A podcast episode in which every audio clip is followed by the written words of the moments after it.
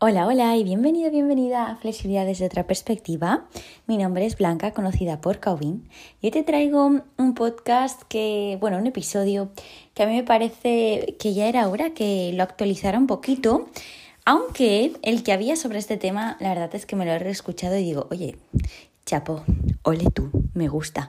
La verdad es que, sentía que había aportado mucho valor, pero hay, algunas cosas a destacar que, podemos aún aumentar aún más esa información. Y es un podcast que subí sobre por qué duele la espalda eh, al entrenar con torsión. Si vas a YouTube vas a ver que es el número 22, que allí sí que están numerados en iVoox y mm, y Spotify no.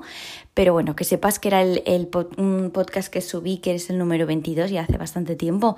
Y sobre todo hablaba que gran causante es de, mm, bueno, una de las causas más comunes sobre el dolor de espalda y trabajar la contorsión es que no se trabaja la musculatura estabilizadora o Deep Stabilizing Muscles y mm, son, son tipo de musculatura que no se encarga de producir movimiento, sino que por lo contrario se encarga de estabilizar la musculatura sobre todo de nuestra columna, y prevenir el excesivo movimiento. De ahí, por ejemplo, que personas con hiperlaxitud o, mm, muchísima facilidad, por ejemplo, para las extensiones de columna, tengan que trabajarlos aún más.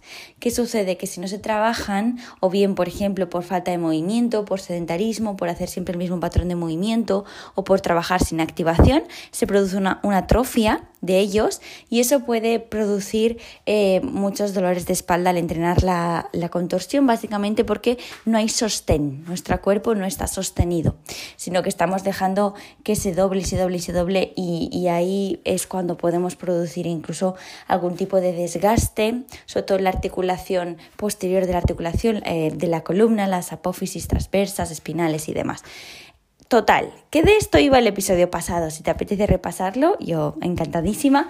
Es el número 22 se llama pues porque me duele la espalda en contorsión, algo así. Entonces, este episodio quería, hecho como una especie de, de, resumen de cuatro puntos clave, así muy generales, pero sobre todo aportando algunas pinceladas importantes para que se entienda cada uno de por qué nos puede a veces doler la espalda al entrenar contorsión y al entrenar extensiones de columna.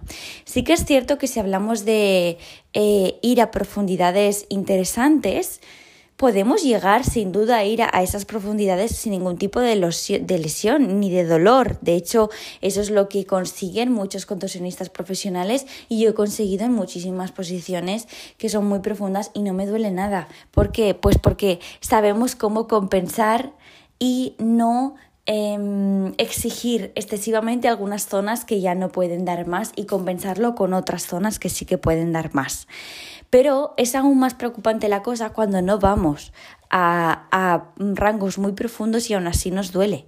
Ahí ya sí que yo creo que vale la pena replantearnos qué está sucediendo. Eh, más adelante voy a hablar de un punto importante que es el caso de si hay lesión o no hay lesión, pero por supuesto en el caso de que haya lesión, pues en ese caso yo 100% te recomendaría que vayas a, por ejemplo a un traumatólogo hacerte algunas eh, pruebas, por ejemplo puede ser radiografías, resonancias, ecografías, alguna cosita así, incluso a un fisio. ¿Y por qué puedes intuir que hay lesión? Pues por ejemplo mm, que la vida diaria también te duele. Y no te digo que te duela al día siguiente de entrenar, sino que llevas tiempo sin entrenar y la vida diaria te duele. Pues ahí hay que mirarlo y no te preocupes porque las lesiones, en nuestro cuerpo es maravilloso, es súper sabio, tiende a la sanación sin que nosotros tengamos que hacer absolutamente nada. Nuestras células están constantemente trabajando en autosanación y, y muchísimas lesiones se pueden recuperar y de hecho sé que a veces suena muy mal, ¿no? El decir, ah, tengo una lesión crónica, que de hecho cuando llevas más de tres meses con esos dolores se considera dolor crónico, pero eh, todo es cuestión también de de entender tu cuerpo, incluso de reeducación. Así que voy a empezar ya con las claves, porque si no me voy a poner ya a explicar de todas y quiero que esté un poquito ordenadito. La primera clave que para mí es eh, fundamental para evitar los dolores lumbares al entrenar extensiones de espalda son la resistencia y la fuerza. Esto va muy ligado con el capítulo anterior, el episodio anterior que compartí sobre entrenar la fuerza de nuestra musculatura estabilizadora. Con eso me refiero, por ejemplo, a desde core al sistema pélvico a glúteos, a extensores de columna, me refiero a todo este tipo de musculatura, pues vale muchísimo la pena que trabajemos sin duda la fuerza, pero también la resistencia. Con la resistencia, ¿a qué me refiero? A que, por ejemplo, metamos en nuestros entrenamientos ejercicios excéntricos y lentos, aguantes isométricos y combos. Ejercicios excéntricos e isométricos, por ejemplo, estamos haciendo eh, cobras, pues eh, vamos a meter también ejercicios en las que bajemos lentamente esa cobra, así mantenemos más tiempo esa tensión y trabajamos todo tipo de fibras. Eh, luego, por ejemplo, también podemos hacer algún tipo de aguante.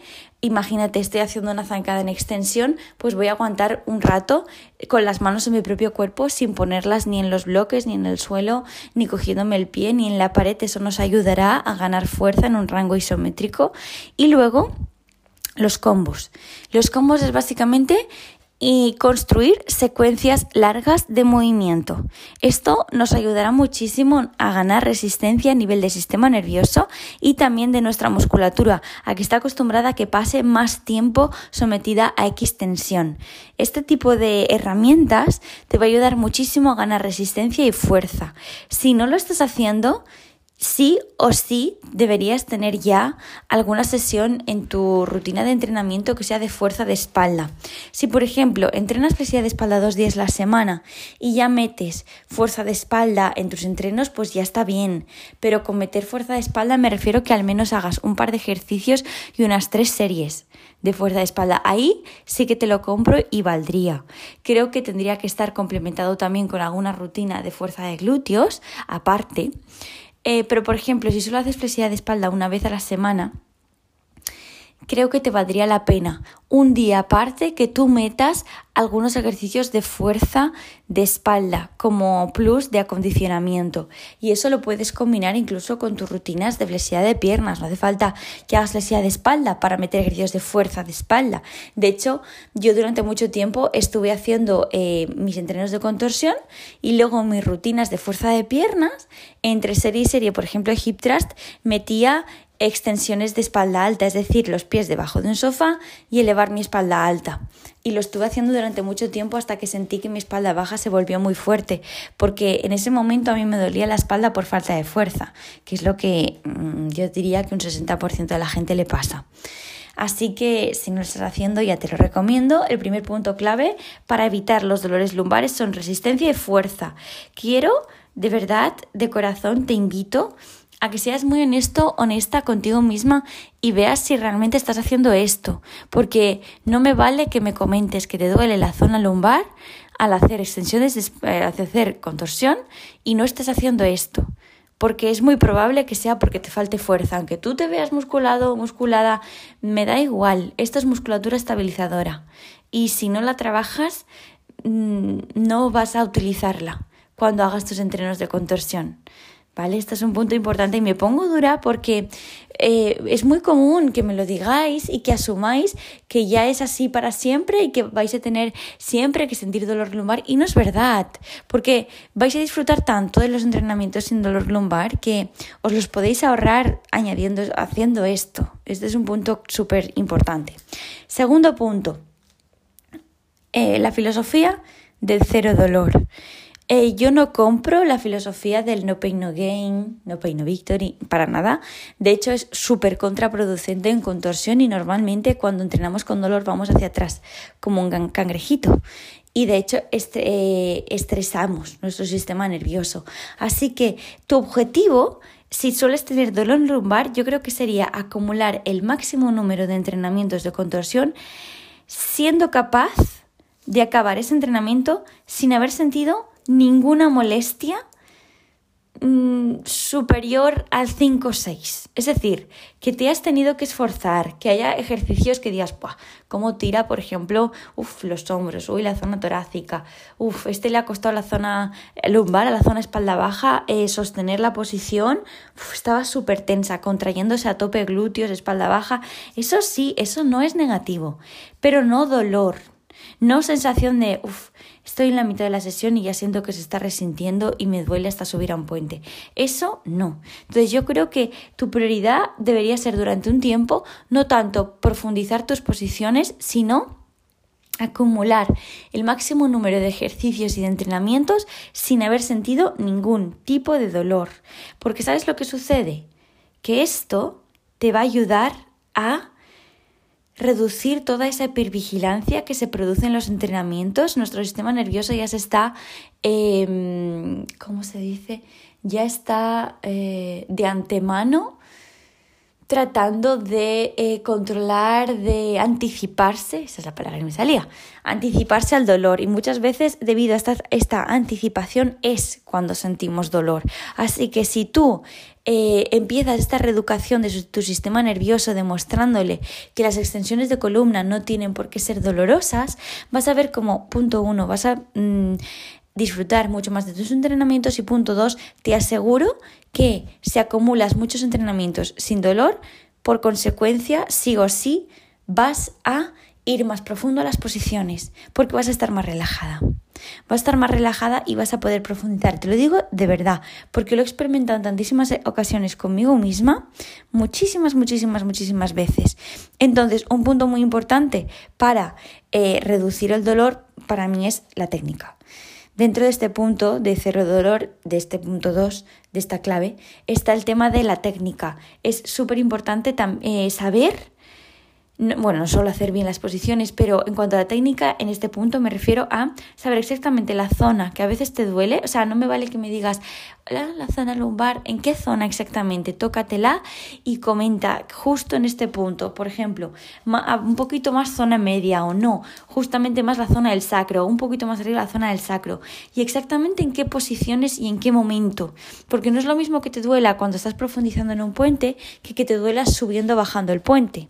No es lo mismo que te duela, por ejemplo, cuando estás subiendo una cobra a que te duela cuando ya estás en la cobra. No tiene nada que ver, porque denotan cosas distintas. Te voy a poner un ejemplo. Yo tengo un punto a veces de dolor que eh, en la zona lumbar derecha.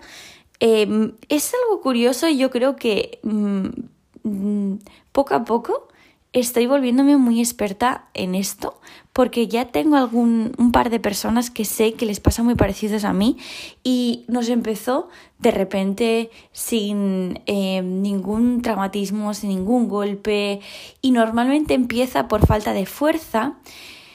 Y hay una especie de conexión de hipervigilancia junto a falta de fuerza, pero en un rango movimiento en concreto. En mi caso es en la fase excéntrica. Yo estoy muy bien en la isométrica y en la concéntrica, pero en la excéntrica es cuando lo noto. Por ejemplo, a mí a veces me molesta em, profundizar una zancada, es decir, el recorrido, pero una vez ya he pasado como un, un punto, puedo profundizártela sin problemas, sin, con cero dolor.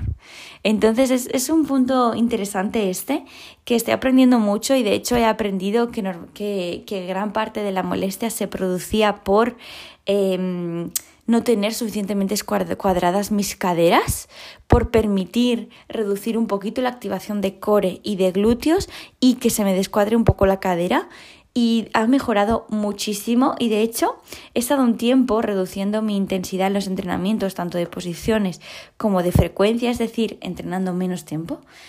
Y ha reducido tanto, tanto la molestia que, he descubierto esto, que, que el reposo es sanador y que es muy importante cuando queremos recuperarnos de alguna molestia, darnos un tiempo de análisis y de entender en qué movimientos me dolía, en qué posiciones, desde hace cuánto y a partir de ahí reempezar esos entrenamientos. Yo no soy de las que piense que tenemos que dejarlo, en casos muy concretos lo recomendaría, pero cuando es este tipo de cosas, de verdad que hay solución. No te voy a decir que tiene fácil solución, porque esto me lleva al, al siguiente punto, tiempo.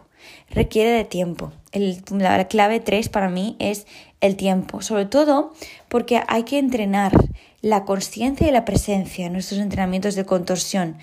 Y no solo esto nos ayudará a, entender en qué punto exactamente nos molesta, en qué movimientos y en qué ejercicios, sino también nos ayudará a explorar qué movimientos podemos hacer con nuestro cuerpo para reducir esa molestia. En mi caso, por ejemplo, fue ser más estricta aún con las zancadas, hacer más aducción con la pierna de delante, rodilla hacia adentro y lo mismo, aducción también con la rodilla, con la pierna de atrás y hacer eh, sándwich con mis caderas, que son las personas que entrenan conmigo, sabe a qué me refiero. Pero básicamente es no dejar que baje tantísimo el flexor, que se me descuadre las caderas. Y cuando he sido capaz de mantener las caderas como un poco más cerradas, he notado muchísima más activación en el abdomen y he podido ser capaz de ir muchísimo más profunda. Y esto me lo ha dado el tiempo me ha dado tiempo, me ha dado también ir a fisios y consultarlo y que me den su opinión, etcétera. Eso sin duda me ha ayudado mucho. Y mm, también me ha ayudado a eliminar lo que a mí no me funciona. Es decir, si veo que un ejercicio mm, me molesta y causa que acabe con molestias, pues quizás durante un tiempo lo tengo que dejar de hacer. Quizás durante un tiempo lo tengo que dejar de hacer o incluso puedo explorar si haciéndolo de otra manera, por ejemplo, yendo mucho más lento, entrando con más cuidado, entrando de otra manera, puedo lograr hacerlo sin ningún tipo de molestia. Esto durante un tiempo a mí pasa con los chest stands. Había una manera de coger lo que me molestaba y me acostumbré a cogerlo de otra manera y luego al cabo del tiempo volví a entrar de esa manera que molestaba y ya no me molestaba. O sea que al final es, es, cuestión de tiempo. El tiempo no hay que tener prisa, pero sí que es tiempo que sí que es cierto que creo que este tiempo tiene que ser productivo. Tiene que ser enfocado en mejorar nuestra conciencia y nuestra presencia en los entrenamientos. Y sobre todo siendo muy honesto y repasando, y honesta, el punto uno, el de estoy de verdad entrenando suficiente mi resistencia y mi fuerza eso es fundamental para mí. En cuanto a lo que te comentaba antes de si hay lesión o no hay lesión, mm, suele haber muy pocas lesiones de flexibilidad de, eh, espalda que, nos em, puedan dificultar. Te digo de verdad porque de las personas con las que he entrenado había muy, muy poquitas que de verdad se habían hecho un daño mm, tangible, por decirlo así, ni siquiera yo tengo un daño tangible. En todas las pruebas estoy perfecta. Mi espalda tiene los discos intervertebrales súper hidratados. O sea, es, es, un tema un poco más complejo. Es un tema de, de, cómo me coloco en las posiciones y, por supuesto, de hipervigilancia. Entonces, en caso de no de haber lesión, la clave aquí es la reeducación. Y esto me lleva al cuarto punto, al último, que es eh, la educación en mi entrenamiento de de espalda y contorsión. Entrenar la espalda baja. Nuestra espalda baja tiene que estar presente. Nuestra espalda baja va a estar presente en las extensiones y no tenemos que evitar que no participe para nada porque es un punto muy importante. Pero es muy importante que trabaje bajo la premisa de eh, su fuerza y estabilización y reducción de hipervigilancia. Durante un tiempo, si hemos sentido mucha molestia en espalda baja, lo que yo te rimaría es a, meterle muchísima caña a la fuerza de tus glúteos y espalda baja y luego cuando empieces a hacer ejercicios predominantes de espalda baja, como por ejemplo pueden ser las cobras, los backbend splits, cosas de este tipo, eh, camellos también, puentes muy cerrados, em, trates de intentar calmarte tú mismo a raíz a través de respiraciones y buen diálogo interno y hacer progresiones muy em, graduales y que a ti no te generen un estrés, ¿vale? Imagínate que pasa una temporada con la de espalda baja, lo que no puedo hacer es decir, va, pues voy a hacer una flying cobra la más profunda del mundo. No, quizás tengo que empezar a hacer baby cobras y, y quizás tengo que pedirle ayuda a alguien, por ejemplo, a que esté conmigo para que me eleve las caderas, me ayude, eh, quizás tengo que empezar, por ejemplo, a hacer menos repeticiones y poco a poco ir buscando profundidad. Esto eh, em, lo más importante es, es, no poner aún más nervioso a nuestro sistema nervioso eh, cuando vamos a hacer un movimiento que antes nos solía molestar. Así que En cuanto a la reeducación de tu espalda baja, yo lo enfocaría desde entrenar mucho la fuerza y reducir la hipervigilancia. Reeducación de flexores. Hay un, colectivo de personas que van a necesitar mejorar la flexibilidad de los flexores. Yo diría que es un 70% de la gente, flexores y cuádriceps sobre todo. También no te olvides de pectinio y tensor fascial lata, también importante. De hecho, yo me he dado cuenta que debido a excesiva tensión en mi tensor de la fascia lata es lo que me producía a mí esa rotación externa de cadera y que se me descuadrara eh, y me torciera en las zancadas, así que es un punto importante. Eso por una parte. Flexibilidad, si tú eres una persona que tiene unos flexores maravillosos, eh, te recomiendo 100% que tienes la fuerza porque muy posiblemente notarás que se te fatiga excesivamente el cuádriceps cuando haces esos ejercicios de fuerza de flexores y eso denota que falta fuerza a los flexores. Así que de verdad vale la pena que sigas siendo tozudo, tozuda con la fuerza de tus flexores porque te va a ayudar en las zancadas en extensión. Tienen que estar muy activos y ser capaz de elevarte. Este es un punto clave. Controlar tu anteversión y retroversión pélvica. Controlar la flexión y la extensión de la cadera. A tu favor. Los flexores tienen que estar fuertes para elevar tu cadera, para hacer una ligera retroversión en algunas posiciones, sobre todo, por ejemplo, en cobras y zancadas. Si una cobra sobre todo cuando estamos con todo el peso en las piernas, como puede ser la King Cobra, Queen Cobra y Flying Cobra, la cadera no está eh, mm, basculándose, mejor dicho, la pelvis no pasa de anteversión, retroversión eh, con tu control, es muy posible que sientas que toda la presión va a la espalda baja y no puedas utilizar los flexores y de ahí luego añadir tu espalda alta. Así que recuerda, tus flexores no solo flexibles, también fuertes. Y aprender a utilizarlos en esas posiciones. Y el último punto de reeducación sería la espalda alta. En este punto de reeducación de nuestra espalda alta tenemos...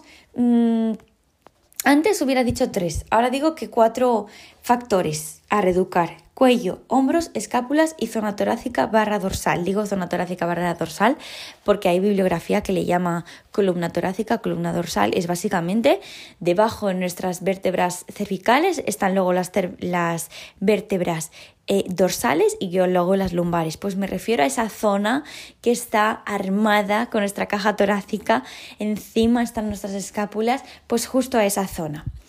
Primer factor, cuello. ¿Por qué es importante trabajarlo? Porque el cuello está sometido a muchísimas eh, conexiones miofasciales y en esas conexiones nos encontramos musculatura que está excesivamente tensa y puede eh, aumentar excesiva tensión neural y luego también excesiva tensión, a nivel eh, muscular y otra musculatura que está débil y también puede provocar que musculatura que no debería activarse en exceso se active, pues para compensar esa musculatura débil. Con musculatura tensa, ¿a cuál me refiero? Sobre todo me refiero a los escalenos, que es musculatura superficial del cuello. Suele ser la que más utilizamos en nuestro día a día y es superficial, señores y señoras. Eso significa que no debería ser la más utilizada, deberíamos utilizar mucho más la profunda. Y justamente la profunda es la que está débil, que son en este caso pues multífidos y algunos otros, ¿no? Pero deberíamos intentar destensar musculatura superficial del cuello y mejorar la fuerza de la musculatura profunda del cuello. Punto súper importante.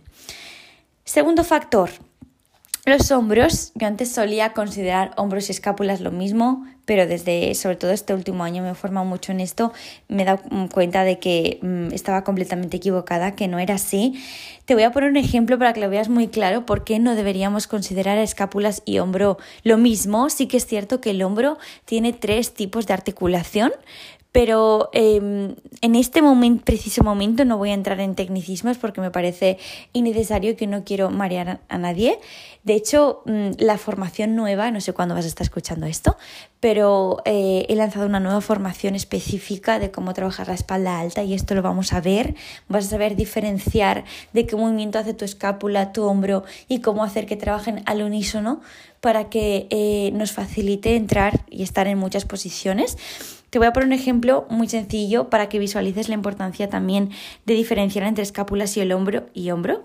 Y es que cuando hacemos una flexión de hombro, es decir, cuando elevamos los brazos hacia arriba, es decir, coloquialmente apertura de hombros, eh, el primer, los, bueno, los primeros 30 grados de elevación vienen específicamente de la articulación glenohumeral, es decir, del hombro, y luego va variando el porcentaje de elevación entre escápula, hombro. De hecho, de esos 180 grados, que son los ideales que queremos conseguir o incluso pasarlos, eh, de flexión de hombro, un 60% viene de un movimiento producido únicamente por la escápula y el otro 120% del hombro. Así que para que veas que ese 60% de nuestra escápula lo necesitamos para llegar a los 180. De hecho, muchísimas veces, eh, si no contamos con ese trabajo, si nuestra escápula, digamos que no trabaja al unísono con la articulación glenohumeral, es muy probable que estemos eh, desgastando, famoso manguito rotador, lesiones supraespinoso, no sé si te sonará, pues eso también se produce muchas veces porque no hay una comunicación funcional entre escápula y hombro. Y último factor, la zona torácica barra dorsal. Eh, resulta, que a mí me parece esto muy, muy interesante, que muchísimo, bueno, un gran porcentaje de la tensión neural que se produce en nuestros nervios de tronco superior, es decir, los nervios del plexo braquial, se llaman así, que eso también lo vamos a tocar en la formación, vienen por em, falta de movilidad en nuestra zona torácica, falta de movilidad en esa zona entre el cuello y la zona lumbar. Junto a esto, que yo creo que ya deberías considerarlo, es decir, si tú sientes que te es muy complicado movilizar tu zona torácica, posiblemente falta de esta movilidad también esté produciendo que tengas excesiva tensión neural y que no puedas llegar tan lejos a algunas posiciones o incluso que cuando llegues lejos sientas ardor, hormigueo o que se te duermen las manos o deditos. Luego, eh, la zona torácica es la que nos ayuda a llevar a ese último rango de movimiento, ese pequeño últimos centímetros, como puede ser, por ejemplo, en el middle split, que activar el glúteo te ayuda a aumentar los últimos centímetros, pues ahí es nuestra zona dorsal en cuanto a extensiones de columna. Es la que nos ayuda, así que deberías ser capaz de disociar el movimiento de tu zona pélvica, de tu zona lumbar, de tu cuello, de tus hombros y de tu zona dorsal. Mover únicamente esa zona. Este es un punto muy importante que, que está en este apartado de reeducación, por eso lo he metido aquí, pero que es básicamente ser capaz de crear nuevas conexiones neuronales en tu cerebro, en esas áreas motoras, para que tú aprendas un nuevo circuito de movimiento y seas capaz de trabajar esa zona de manera aislada y saber movilizarla. Y luego, ¿qué sucede? Que si no somos capaces de ganar esos últimos centímetros con esa zona, lo que suele pasar es que tiramos excesivamente de hombro. Y eso lo que produce en algunas personas es pseudodislocaciones o dislocaciones del hombro, bueno, subluxaciones, que cuidadín con esto porque pueden, eh, al final va a hacer que se desgaste la cápsula articular y en un momento concreto no sabes cómo de repente, uy, se me ha salido la cabeza del húmero de la articulación. Pues eso es importante mm, evitarlo, sobre todo para las personas con hipermovilidad. Y luego, lesiones de hombro. Si estamos constantemente tirando de hombro, de hombro, de hombro, lo vamos a desgastar, que eh, va a producir, eh, por supuestísimo, una regresión porque se va a estar protegiendo el hombro, va a decir, hey, estás explotándome. Pues sabes qué te digo, me voy a poner un poquito más rígido para que me dejes en paz durante un tiempo y así yo puedo desinflamarme. Básicamente, esta es un poco la, filosofía del hombro en, este, en, este, en esos momentos.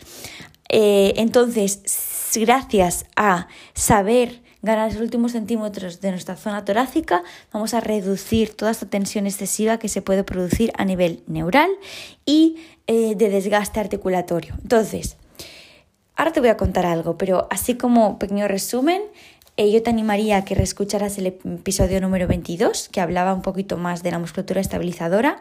Entonces, hemos repasado cuatro claves eh, muy importantes para reducir el dolor lumbar cuando tenemos nuestra eh, de espalda, contorsión, etc.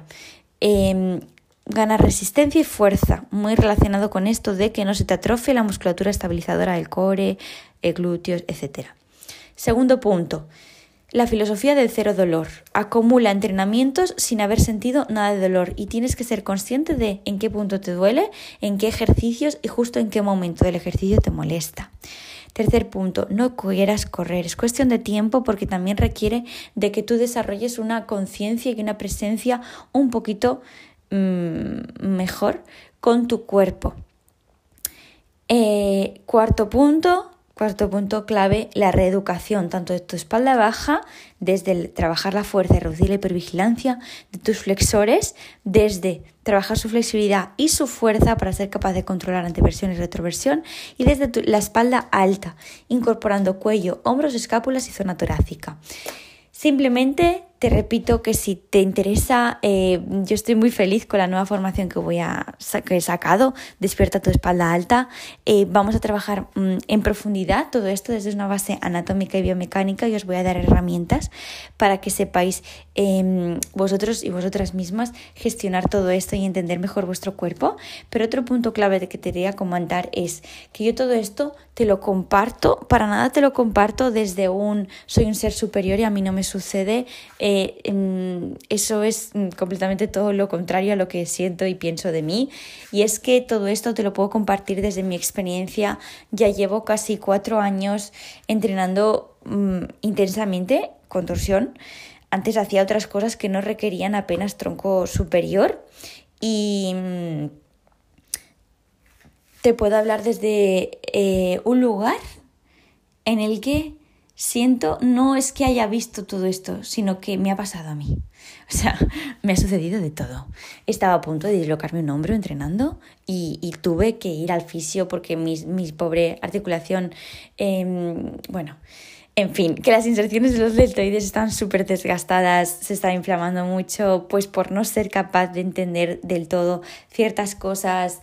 Em, me ha sucedido absolutamente de todo.